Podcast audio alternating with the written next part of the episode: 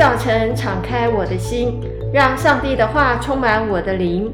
欢迎您收听美言美好的一天。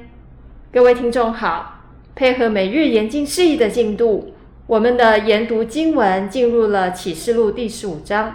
很开心邀请到伯特利教会杨智慧杨牧师在现场，提供启示录读经上的分享。杨牧师平安，姊妹姐妹平安，听众朋友大家好，大家平安哦。从十一章开始，我们常常会看到一个跟时间很有关的一个数字哦。是我们今天要快一点来进行采访。嗯，好，呃，从十一章开始，我们常常看到一个数字是跟这个一千两百六十天，也就是有两个见证人，他要传到一千两百六十天，是，还有外邦人要践踏圣城四十二个月，嗯，又。呃，好比这个富人躲避龙到旷野被养活一千两百六十天，妇人躲避蛇飞到旷野被养活一载、二载、半载，半还有海中来的兽在地上任意的而行四十二个月，嗯，这些日子加起来好像都是三年半。对好，那我第一个问题就是很想要请问杨牧师，这一载、二载、半载，还有四十二个月，一千两百六十天。有什么样的意涵？为什么不统称一载、两载、半载就好呢？对呀、啊，我们都想都一载、两载、半载，这样就简单多了。三年半。对呀、啊，那其实启示录里面的数字哈，可能都有它象征的意义哈。那也不应当全部都用按字面来解释哈。那四十二个月，启示录十一章二节这边。称诸之诸释本哈，圣经解释就是一载、两载、半载，就是启示录十二章十四节所记载的。还有呢，它有其实是跟一千两百六十天，启示录十一章第三节、十二章六节是一样的，也就是三年半的时间。为何不统称一载、两载、半载就好呢？也许就是启示文学的修辞。特色了，启示文学的修辞，没错哦，就是让读者读得更丰富一些啊，其实意思是一样的。那、哦、我们中国文学有一些这样的修辞方法是很类似的哈。是，啊，哦。那第二方面，我看到的是灵修版的圣经解释，也也有他的看法哦。嗯，他解释四十二个月或一千两百六十天是等于三年半，这、就是七完全的数字的一半。对，也就是三又二分之一，表示不完全、不完，不完美，或者甚至是邪恶。那请留意所预言的这段其间所描述的内容啊，比如说但以理书十二章七节，困苦的事出现；启示录十一章二节，圣城被践踏；还有启示录十二章六节，妇人在旷野避难；启示录十三章五节。受魔鬼驱策的海兽控制了全世界。好，第三，另外有解经家认为，四十二个月是指恶势力猖觉的时间不会太长。他们把但以理书九章二十四以及二十七节七十个七的最后一个七来解释世界末期要发生的大灾难，为期七年。这七年分为两半，前三年半。跟后三年半，特别是后三年半的特征是逼迫和苦难变本加厉，世界的统治者敌基督越来越残残暴无道啊。约翰一书二章十七节补充说的，是，但他们的末日也迫近了啊。最后第四点，我看到的是新约背景圣经注释，那解释启示录十二章六节。一千两百六十天是象征代表主第一次来了与第二次再来之间的阶段时间，我们叫做已然以及未然的这个耶稣已经来临的时间，already and not yet，我有稍微提过这个时间，是是啊，就是我们现在活着这个区间哈，那就开始为耶稣升天，启示录十二章一到六节，以及拯救的灵道，启示录十二章十节，以及整个时期。就是为基督徒受逼迫的时间，就是启示录十二章十一到十七节所记载的。最后的结束就是基督会回来杀死巨龙撒旦，哦，就是启示录十二章一到六节所补充记载的。我们知道杨牧师为了这段经文查验了很多的圣经不同的版本啊，多查了一些资料。是，所以这段经文就是有很多的解释，就对了。对，那尽管来看，其实综合起来，其实是撒旦他时候不到，时候不多了，嗯、那就是啊，会有一个地上的属灵征战。是，那教会就是中心的基督跟随者就会受一些的苦难哦，跟逼迫。啊，但是都是短暂的，是啊，最后会耶稣基督会得胜，是是是，相较于这个时间是短暂的。那这是第一个问题哦，第二个问题，我想请问杨牧师哦，就是启示录进入了第七号，也跟着带来了许多的意象。那十二章的一节里面就有提到说，天上出现了一个大异象，嗯，那有一个妇人，就是身披日头，脚踏月亮，头戴十二个星辰的冠冕。嗯，而且她怀了孕之后，有个大红龙要吞吃这个妇人的孩子哦。是。那第二个问题就是要请问杨牧师，这个大异象，为什么异象就是异象，要特别呈现它是大异象呢？嗯。要凸显它是一个 mega 的异象呢？嗯。这有特别的含义吗？是。其实我看了美研作者胡少明牧师在九月十号的每日研经释义哈，他在前言中就有很好的解释。他指出，第七号一吹响之后，天上出现了大异兆，哈，就是大异象。嗯，这个异兆呢，因为牵涉到的是基督的救赎，关乎着整本圣经的启示，故此异兆是这个异象是大的。嗯，那接着出现的异兆就没有以大来形容了。好，那第二方面，其实启示文学常常以富人为象征，古代的作者。有时候以天上的记号指星象，哈，是。那可是这些记号在启示文学的意象中，也常是用来当做道具用的。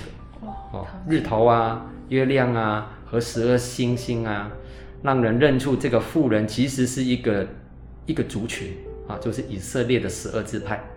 创世纪三十七章第九节，哈，那有提到这方面。旧约将中心的以色列。或犹大或耶路撒冷，比喻作童女，或神的心腹，而不忠的人啊，这个妇人叫做淫妇。那因此呢，会有两两座城的故事，就是天上的耶路撒冷，启示录二十一章二节，以及淫妇巴比伦这两座城哈，是就是记载在启示录十七章第五节的对比啊。那第三，穿著。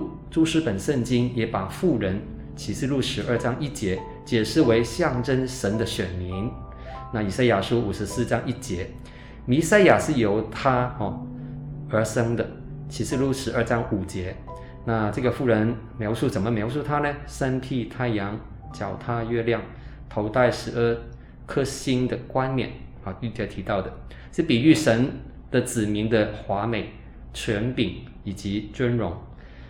启示录十二章二节，她怀了孕，在生产的阵痛中疼痛的喊叫，是形容忠心的以色列人在痛苦当中期待弥赛亚的降临。启示录十二章十七节，其余的儿女是指教会的信徒，就是那一些遵守神命令、为耶稣做见证的人。这些人都是魔鬼大红龙要攻击的对象。教会虽然有逼迫。但神会介入历史来帮助教会的信徒，最后除灭敌基督的势力。是，谢谢杨牧师。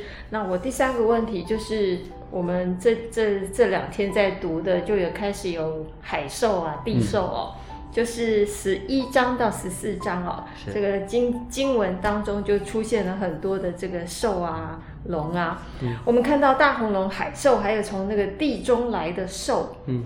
这个红龙、海兽、地兽，地兽，呃，这三个的意义是什么？嗯，他们是敌基督吗？嗯，是模仿三位一体上帝的表征吗？嗯，那面对这些假象，我们信徒应该在末世要如何征战得胜呢？嗯，这个是非常啊、呃、切身的问题哈。每年的作者胡绍明牧师，其实在九月十三号的每日研经释义当中，前言也有提到大红龙哈，是指撒旦。海兽呢，是指敌基督的政权，是啊，一个政治体系敌对基督的。递授呢是指异端邪说的虚假信仰或虚假宗教。是。那这一头海兽最初是被认为是指罗马政府。嗯。因为早期罗马帝国是充满邪恶的，它既反对独一真神，又迫害基督徒。那这头兽可以代表敌基督，但敌基督不是撒旦。而是撒旦权力统治底下的政政治的一个团体哈或人，递授的出现如同羊羔哈，就是羔羊耶稣一样很像，但其实它的本质是撒旦红龙的代表。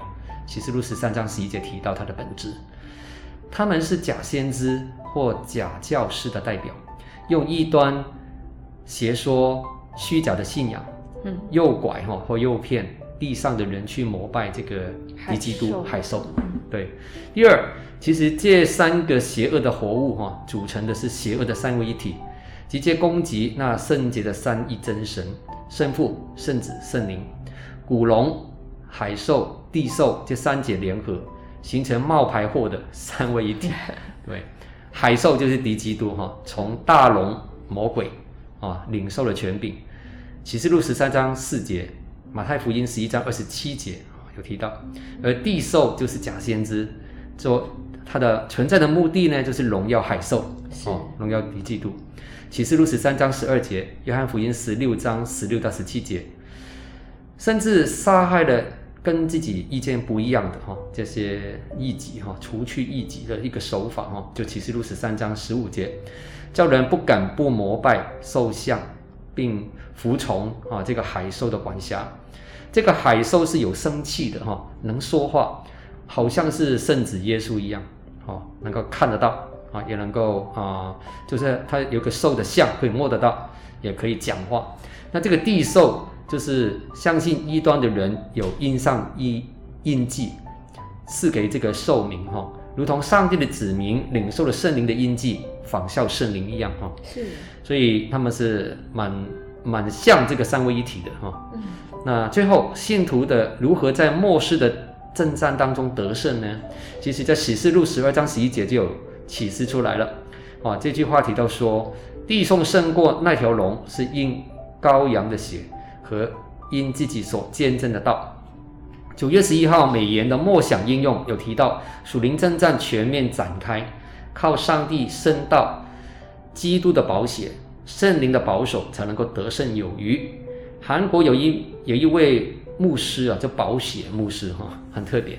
他姓金，金银财宝的金，良善的良啊，培育的培，金良培牧师。